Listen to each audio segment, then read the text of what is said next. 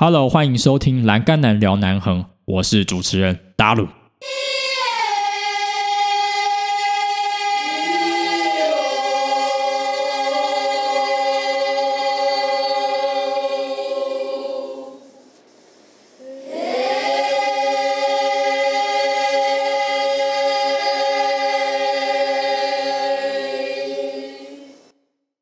Hello，欢迎你收听今天的节目。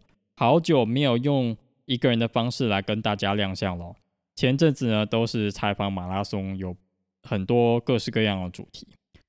那我自己是剪辑，已经剪辑到有点疲惫了。今天决定要用一个人的方式呢，来跟大家亮相。为什么今天的主题叫做一条路走就对了呢？其实跟南横愿景工程对计划的完成有很大的关系。那今天就想要来分享这个计划的点点滴滴，以及最后鼓励大家，如果呢你很年轻，在三十五岁以内，都可以来申请啊感动地图计划。好啦，那我们废话不多说，就来开始今天的节目内容。在首先，我想要来跟大家分享，为什么当时会来申请这个感动地图计划，以及这个计划在。筹备过程中遇到的波折，其实，在做节目的过程中，我一直心想：哇，哪一天如果能够用一个计划来记录南横，那该是一件很美好的事情。所以在今年三月，我无意间从朋友的现实动态得知，一百一十年的教育部感动地图计划在十二天就要截止了。我当时觉得说：天哪，我怎么这么晚才看到？这个讯息，那我当时心想，如果说要结合一套公益还有南横的壮游计划是可以，但是要以计划书的方式来呈现给评审看，我之前没有经历过，我完全没有撰写计划书的经验，而且在十二天内，我也不知道要怎么找队友。好在之前在。二零二零年呢，有参加欧洲论坛，就是我第十六集讲的内容，有遇到我的队友志祥。我当时就想到志祥是一个很不错的人选，因为他是一个嗯能够从不同文化换位思考的人，所以我就觉得他是一个很适合的人选。我就马上私讯他说：“哎，你要不要来跟我一起壮游？”然后我有跟他说。队友可能只有你，因为在十二天内找队友真的是非常非常，在十二天内找队友真的是非常的仓促，很少人会答应。那志祥呢他刚好只有大二，我相信他会有比较多的时间，毕竟学生的一个优点就是寒暑假很多，他好像就是直接说 OK 了。我当时觉得，哦，心中的大石头暂时放下。找到了队友以后呢，我马上就跟志祥说，我南横的壮游愿景。我当时就有默默在计划说，哎，如果我哪一天要壮游南横的行程了，其实对我来说写计划书的速度算蛮快。虽然我每一天都还在啊赶工，毕竟十二天了，还要弄其他的报名文件，还要跟他要资料，还要先跟志祥先讨论。啊，这一段要怎么走？这一段要怎么走？还有我们壮游计划的方向，毕竟很少我们这个世代的人会知道南横公路这一条路。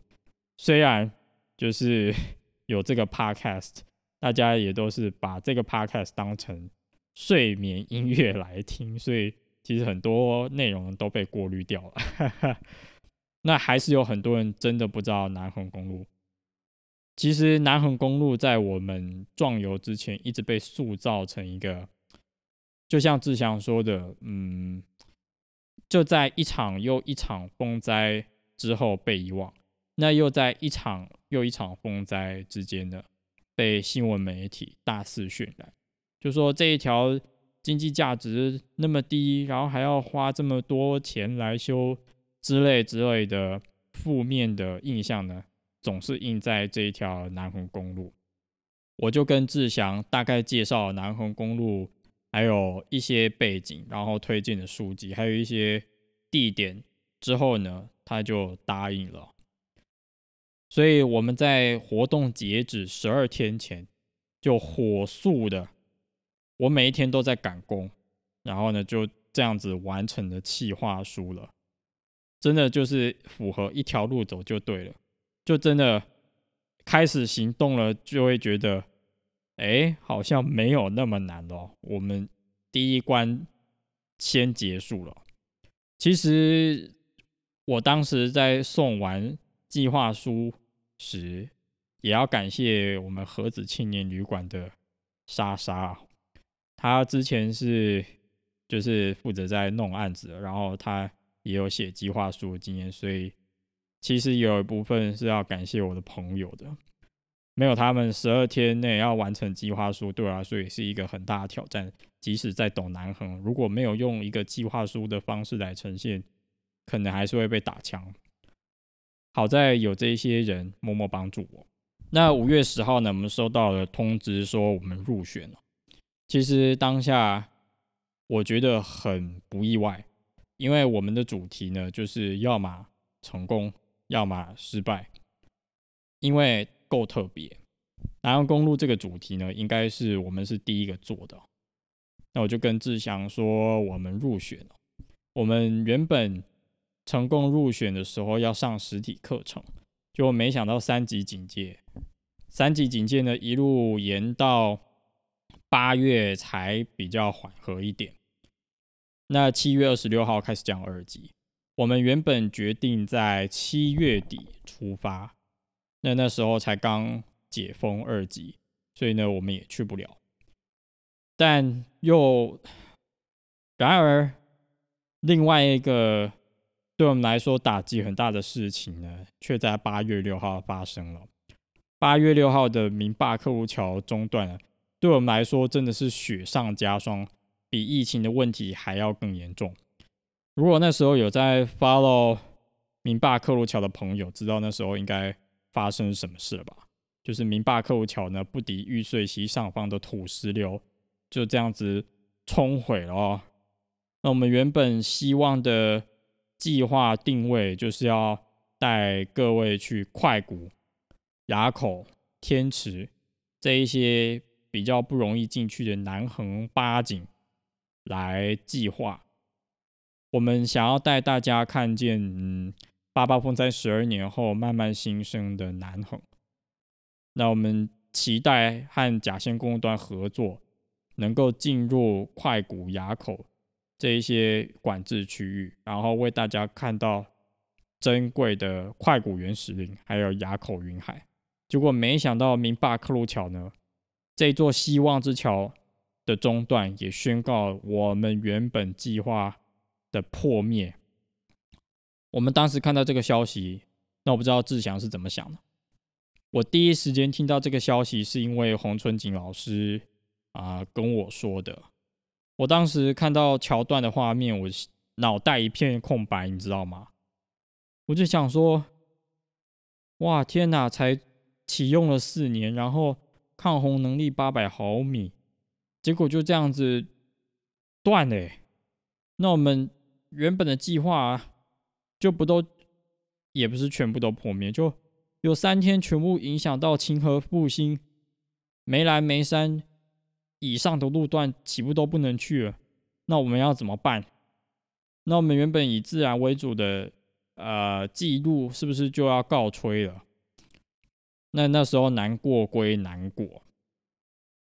但我们也没有办法单溺于悲伤太久。我就刚好当时有借一本书，叫做《哈喽山上的朋友》。如果你有听黄静华大姐那一集，黄静华大姐就是从那本书里面找来的。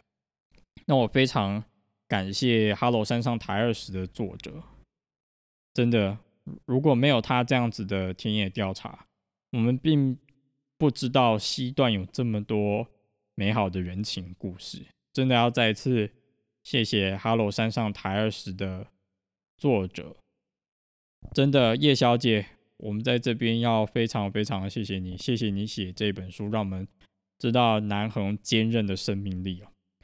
所以我们变成说以这本书为题材，去看看南横西段中有没有嗯值得用人的角度来记录的啊面向的人物，比如说像我们最后去采访了黄静华大姐，就是雅丽民宿的老板，然后呢还有甩阿卡，甩阿卡呢在宝来社仔角社区发展协会的李婉玲小姐，虽然没有用 podcast 的方式呢，但未来嗯我希望能够有机会去采访她，因为她也是一个很厉害的人物。她是什么东西几乎都是自学，要不然就是很用心的在准备。比如说，他为了维护社区，还特地到高音大去上一些企业管理的课。那这样子长途跋涉，还要跑到高音大去，这个路程非常非常的辛苦。那宝来呢，又是西段里面算是比较算是中继站的地方，已经东段了，没有很外面。他却要这样子去自我学习，然后呢，去接受呃企业界洗礼。我觉得这个精神非常不简单，而且也值得被尊重。那所以，我们原本从自然的角度，变成是用人的角度，看见南恒生命力的角度在记录。所以，那这一些，我们当时是承受了非常多的。不确定性，还有就是每一天都还要跟甲线公段保持联络，说，哎，请问甲线那个路段啊怎么样怎么样？然后现在明坝客路桥啊工程变道的进度如何？我们当时其实还是不死心，有要用明坝客路桥变道过去的可能。然而，就是随着时间，我们也不愿意再等了。因为玉碎溪其实坍方了好几次，所以我们当时就只推进到清河而已，我们就没有再进去了。那么壮游计划呢，总共花了十一天，从八月十九号分段进行，那最晚一路记录到九月三号。那这十一天呢，我们从他们身上呢，我们从先说东段好了。东段我们看见的啊，我只能说非常多很伟大的道路工程，比如说丽园明隧道。丽园明隧道呢，它海拔大概一千八。那如果各位用路人去看的时候，会发现它大概是最好走的路段，因为除了这一个座明隧道，其他路段都很不好走，要么就是流岩飞瀑，要么就是凹凸不平的碎石路。这两个组合的搭配其实蛮讽刺的哦，因为美景和险境总是一线之隔。那接下来力道桥，力道桥我在这个节目已经讲了好多次了，没有它，力道还是会变成孤岛，常常冲了又毁，冲了又毁。八八风灾那时候真的是没有力道刚变桥，力道的高丽菜。遇到居民几乎都没有办法下山。那六口温泉明隧道也是，那现在也很多工程陆陆续续在进行，比如说灌浆。那现在也有六口温泉明隧道的延长计划，所以现在的管制就是因为要让六口温泉明隧道延长，才会做这样子的管制。那这一切呢，看似很艰难，却都是新的开始。我们也在东段呢记录那个 Arisa 老师，Arisa 老师他原本是金门人，然后就这样子想要在台东待着，重新以归零的心态呢来到了雾路部落，然后认识布农族文化。那他最近刚带完学生爬完嘉明湖，所以希望之后有机会来访问这些应届毕业生。来听听看他们爬嘉明湖的心得。那瑞莎老师他的专长是体育，就刚好结合呃登山活动，我相信他应该也有发挥所长。那洪春景老师呢就不用说了，洪春景老师一颗向阳的煎饼，向阳人的热情，向阳保全的热情，就让他待了二十年。南恒真的，我们最后。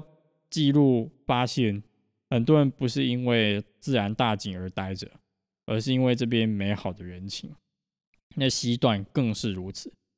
静华大姐在剑山部落把我们照顾的真的是无微不至，还做早餐给我们吃呢。她把我们照顾的无微不至，真的就把我们像当家人一样看待。常常我们说：“哎，吃饱没？哎，要不要吃这个？”然后甚至还把我们当家人一样邀请我们晚上的时候去剑山教会啊，看看他们的教会，然后也很欢迎我们这样子。那大家都很热情，所以我决定就是在十二月底的时候去参加他们的部落圣诞。那志祥很可惜他没有办法跟我去，因为他呢现在是学分奴隶。如果你还是大学生的话，你就知道这个词是什么意思了。非常非常忙，他也是。哦，前阵子那个十一月二十八号的决选呢，也是哦，还在准备 paper 的样子哦。对啊，真的是非常非常忙。那我们在九月初计划完以后，我们接下来写着成果报告书。那成果报告书呢，都还是志祥他来包办。我基本上写的东西呢，都还要被他改过，然后呢，他会以拉 Illustrator，所以基本上每边还有润稿几乎都来都他来弄，所以能够进入决选，他的计划书啊，他的成果报告书功不可没。我们就在十一月中的时候被通知进入决赛了，当时看到觉得有志祥设计的成果报告书，我们会进决选，一点都不意外。在这边跟大家讲，如果你想要让别人看见你的东西，最好不要用标楷体，然后白边。现在应该，那因为这样子的感觉会给人家看说，哎，你很像政府单位。政府很多单位如果没有外包的话，很多东西都是标楷体白边，然后做的很阳春，很简单。所以，如果说你要在这种活动脱颖而出的话，基本的艺术还有 sense 呢都要有，绝对不可以用标楷体白边的方式呢来交差了事。如果你真的想要在这种活动脱颖而出的话，那我们十一月二十八号呢就到了决赛了。我当时到决赛的心情呢，其实就是觉得这不单单是。南横院景工程队的事，这也是我个人的事。其实我的人生一路走来，在这一次得奖之前，我觉得我都没有真正被肯定，我的努力呢几乎都没有被看见。所以这一次的决赛对我来说意义非常重要，因为呢，我也想要被大家肯定过一次。那来到这边呢，我是一个，你不会，我跟洪春景老师某种程度也有一点像。洪老师曾经在采访的时候跟我说，呃，我不是一个你叫我走什么路，我就会走什么路的人。那我也是，但是呢，我们同时也想要社会对我们保持一定的认可，虽然我们表面上就是特立独行。那这一次南横的主题在布展的过程中获得非常大的回响，就连教育部青年发展署的陈学玉署长，特别在我们简报完的时候，还来观摩我们的壮游成果。会知道南横公路的美好的人，大部分都是那些在八八风灾以前就去过南横的人，他们也怀念快古原始林，他们也很怀念垭口大景。所以，那因为年纪的关系，就知道南横公路好的人，大部分都是啊中年以上的游客。那很少年轻人会关注南横这个议题。那我们在简报的时候呢，有两个委员就很肯定我们这样子的精神。哦，by the way，简报呢也被大大称赞一番，因为是志祥做的，都是志祥做的。对，然后我只提供稿而已。那有一位委员就说，他从我们的简报看见的真的是很坚毅的生命力，就像南横上的人一样，也很坚强。我们当下听到也真的是莫大的肯定。那最后因为简报，亦或是南横这个主题太特殊了，特殊到连署长都亲自来看。那么最后我们是最后一个报告的，然后我们其实平常各自有各自的工作要忙，那么排练时间其实很少，但是就是因为主题，然后简报还有我们的延续性够强，我们最后得了银牌。直到这一刻，我觉得我的人生啊，又有一个东西被圆满了，自我实现这一块，那一条路走就对了。我是一个比起传统的社会常态中，我比较在乎自我实现这一块。很多人都会觉得说，啊，自我实现要做本家不？哎呀呢，也当贵行哇不？我觉得。因为我的生活方式还有我的物欲很低，我能够这样子过。我一直在讲，那我愿意把钱去投资在这一类自我实现的东西上面，然后慢慢去找方向。那这一次的感动地图计划，我事后问过志祥，希望他啊是否也能够得到帮助。那他说有，他也没有想到欧洲论坛。啊，会遇到我，然后遇到我会有这么多的哦，不能说是成果，就是这么多后续的东西。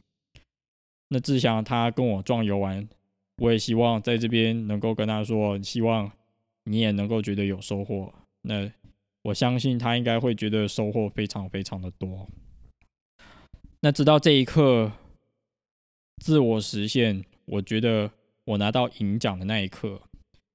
我们这八个月的所有的努力，所有的心血，然后呢，明巴克路桥段的那些转瞬片刻，全部都像走马灯一样萦绕着我，就是那种啊，喜极而泣的感觉。那我觉我终于让别人看见我的努力了。那因为我自己过去的。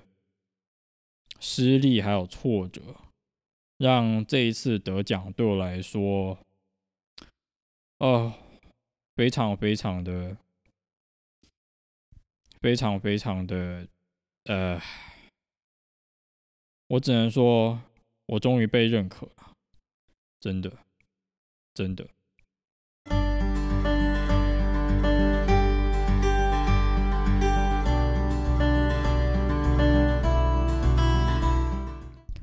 我讲到这边，突然有点说不出话来，因为自己经历过太多太多失利了。天哪，讲的好像我很老一样，但 I'm still young, but not that young。真的，我已经没有那么年轻了，所以应该可以这样子讲话哦。我已经看过了很多自己的失利，然后常常有很多东西都是徒劳无功，无功而返。或者是抱憾而终的经历，我都有过。那不知道收听 Podcast 你呢？你有没有这样子的经验？那我希望不要好。那我自己是有很多这样子经验，比如说原本奥地利要去念书，虽然现在没那么在意哦，我只是把它当一个举例来讲。那还有，其实。我觉得我之前的成功有一些也是，嗯，自己无能为力，再去更上一层楼。然后呢，看着别人啊，把我当成一个垫脚石，然后慢慢往上爬。然后呢，看着别别人呢，呃，做更好的事情，做更强的事情。我必须承认，以前我对于成功的定义就是大家所认为成功的定义。比如说呢，以一个大学生来讲，啊，总会去羡慕顶大生可以怎么样怎么样，那他们呢就可以，嗯，对我们来说，现在我不这么想，当时我觉得他们很光鲜亮丽的，啊，又可以在不同领域之间八面玲珑、游刃有余去应对。比如说一个顶大生呢，如果他又有很好的实习，然后系上功课又念得很好，然后又申请到了交换的计划，我就觉得，然后呢，可能又有很好的对象，然后我就觉得，天哪，这个人真的是人生胜利组哎，什么事都可以 handle 的很好，可能是幻想吧，我就觉得顶大生很多都是这种人，然后那时候就想着，我们不知道的，他们可能知道。然后呢，我们知道的，他们或许知道，也或许不知道，但有一些呢，他们并不一定想知道。不知道你能不能理解这个意思哦？我当时这是我四年前的想法，那现在当然不一样。然后呢，就是会觉得很难和顶大声望情向北，所以你知道这个迷思吗？我当时觉得成功只有一条捷径，就是和顶大生看齐，然后呢学顶大生在做的事情。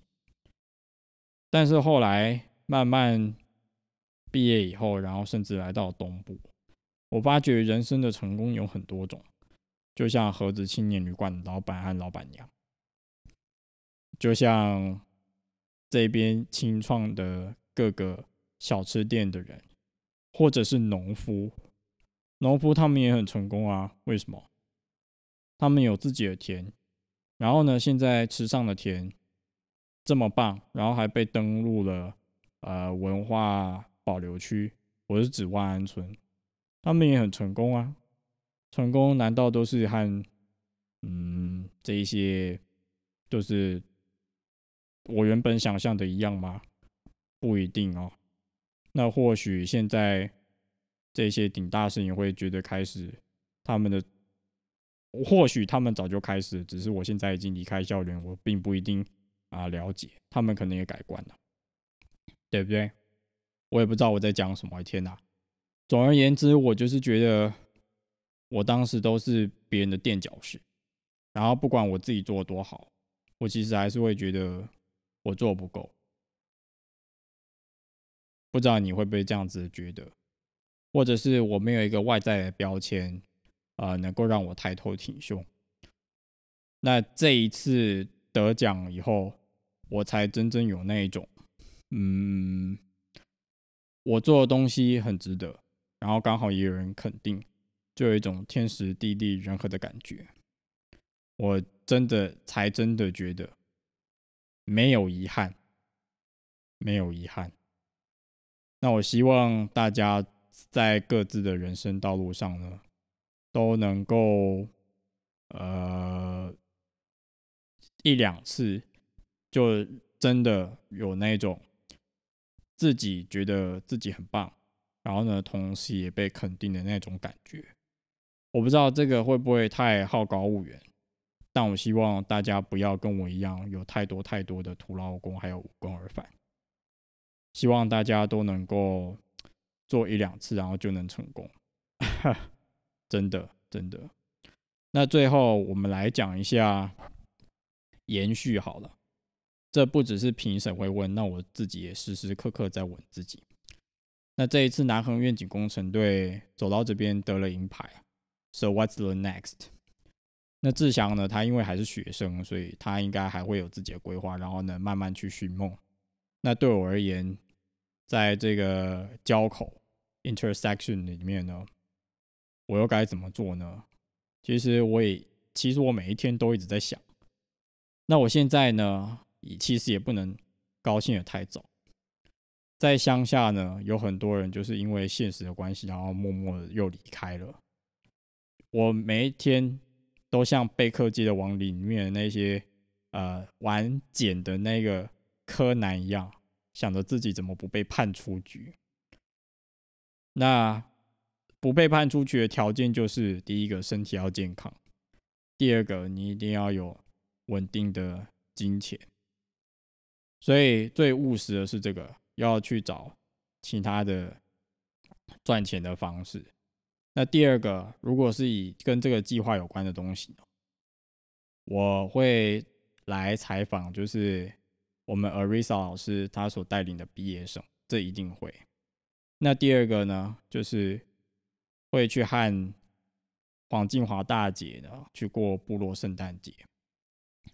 那去看看，去把这一次感动地图计划的成果分享给青年团，因为剑山部落也有个青年团，就像玄奘一样，从啊西域归国，然后先慢慢分享，然后拓展自己的知名度吧，可以这么说。也有人建议我组成一个 team，或者是拿稳定的案子，那这个呢，可能不会明年。但是等我二十八、二十九的时候，可能会来做。明年呢，可能还是会持续来做感动地图计划，因为我觉得虽然它是一个种子的计划，但可以先从这个种子的计划呢，去看见不同摊位的，然后慢慢认识人。搞不好呢，他们未来可能会是你的 team member。我觉得这样子也不错。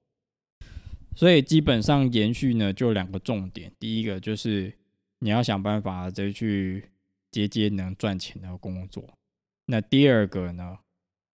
嗯，如果是以 Podcast 的这个面向，还有南恒的计划的面向来延伸的话，就是多去认识南恒的人，然后呢，去维护原本关系很好的，比如说 Arisa 老师、黄金华大姐，随时跟他们 update。那这是我自己个人的延伸啊。对了，当然还是会一直更新。原本我们要采访陈政委段长，那我有机会呢，甚至也想要去采访陈段长，还有关山公务端的陈克杰段长，双陈段长呢，我希望我都不会 miss 掉。这是延伸的部分哦。那对于一百一十一年，你想要参加感动地图计划，你想要做准备。你可以怎么样准备呢？今年有很多团哦，就因为疫情，然后都没有办法啊成功执行。其实也有一些主题呢，是因为主题太太单调了，然后也没有入选。今年有很多蓝雨的主题，那最后入选呢只有两三队。那也有很多离岛主题啊，澎湖、金门、马祖的都有。那如果你的计划是纯玩乐的，然后没有公益性质，那什么叫做公益呢？并不是只有募款才叫公益哦。像我们 Podcast 或者是影像记录这一些都可以算公公益，这一些都可以算公益。公益并不只是有形的啊募款要发票，我们这种观念的传播，在地的声音的传递，也是一种无形的公益。所以你要记录就是。很常记录的主题，比如说花东啊、离岛这些可以，但是你一定要有其他的元素。如果只是纯玩乐的话，评审应该不太容易让你过。如果或者是你如果不用地点来考虑，你也可以设定议题。我这一次呢在展场也学到了很多，比如说有人用独立书店，他就告诉我们，独立书店不只是卖书的，它也是卖议题。你可以设定议题，比如说有人就是去记记录啊流浪狗的问题，然后还有海洋生态的问题，其实有很多问题值得被解决。像最近地方创生很红，搞不好二零二二年有很多主题会来做地方创生。虽然今年有一个 Podcast，他们申请感动地图计划，然后呢一直在 focus 地方创生。那搞不好，二零二二年地方创生会是一个大主题、大热门主题也说不定。像这种议题设定的，你也很可能比较容易脱颖而出，因为地点的有一个迷思，就是你容易那个现现在地点里面，然后你看不出怎么样来故事的描述。像如果没有志向，我不知道要用那个坚韧的生命力这一块来啊记录，因为我懂得太多了，所以。我对南横，我就会一直过滤掉这个，过滤掉那个。我很容易就是因为懂太多，然后觉得这个不重要。但对别人来说，这个东西很重要啊，所以必须要像一个志祥这样子的队友来帮我梳体，来帮我定位，来帮我呃品牌行销。这真的是品牌行销的感觉，真的有一个好的队友真的非常重要。所以志祥，如果你明年有空的话，欢迎欢迎再跟我一起壮游吧。哈哈哈，开玩笑的，真的啊，拜托了。那如果呢，你听到这边，你也想要跟我记录南横的话，明年我可能也还会想要用南南横来当主题。那只是我可能明年会来做深一个议题的深入调查。所以如果说听到这边，你很喜欢我们南横愿景工程队的话，啊，你可以私信我，然后我们可以来谈谈是否啊未来可能会变成队友的可能性。我今天就把我自己啊南横愿景工程队的筹备过程一五一十的来回忆了。真的，我们都是秉持着一条路走就对的精神啊来努力，最后我终于被认可了。那我也希望呢，如果说各位听众属于三十五岁以内，真的都可以来申请感动地图计划。如果你是小学生的话，那还不行哦。是指十五到三十五岁的你，那我也希望我们南横愿景工程队的经历呢，能够帮助到你，不只是申请计划，那我自己的人生经验呢，也可以帮助到你。真的，我不是那种天资聪颖的人，但是我很有毅力，我很有决心，我秉持这一种一条路走就对的精神。那我这样子努马十驾，终于成功了，相信。天资聪颖的你们应该都可以。那节目呢？下一集就是五十集咯。之前我有在我们的 IG 问大家乡下生活大不易，然后你觉得你会碰到什么样的问题？有人说是交通嘛，那有人说是工作。所以呢，接下来开始就是会来跟大家分享乡下生活的实战经验。那我还会再办一次投票。可能问说，你觉得乡下生活你最碰到最大的问题是什么？然后会投票的方式来让大家投票，然后我就讲那个主题。目前大概是这样子，接下来会展开一周年的乡下生活指南的特辑。哦，五十集了，这四十一集到五十集越拖越慢，快要变成死亡节目了。对啊。最近真的太忙太忙了，每一次都说自己忙，就可能大家都比我还要忙。其实我现在四十八集还没有剪，跟大家偷偷爆料一下，大家不要打我。好啦，那真的南航愿景工程队第一 part 就下台鞠躬，还是要引用 MIT 台湾字麦岛的啊。说到这个，我在秋收的时候有跟麦岛拍到照。因为他有来秋收录节目，真的 MIT 台湾子，大家还是要继续支持。对，感谢这片土地以及帮助过我们的朋友。那我真的也很谢谢志祥，谢谢 Arisa 老师，谢谢礼物盒子，谢谢洪老师，谢谢黄大姐，谢谢婉玲姐。那谢谢我人生挫折的总和。没有你们，我不会觉得这一次的奖特别的珍贵。感谢这一片土地以及帮助过我们的朋友，一条路走就对了。那我们就下集见喽，拜拜，See you on air。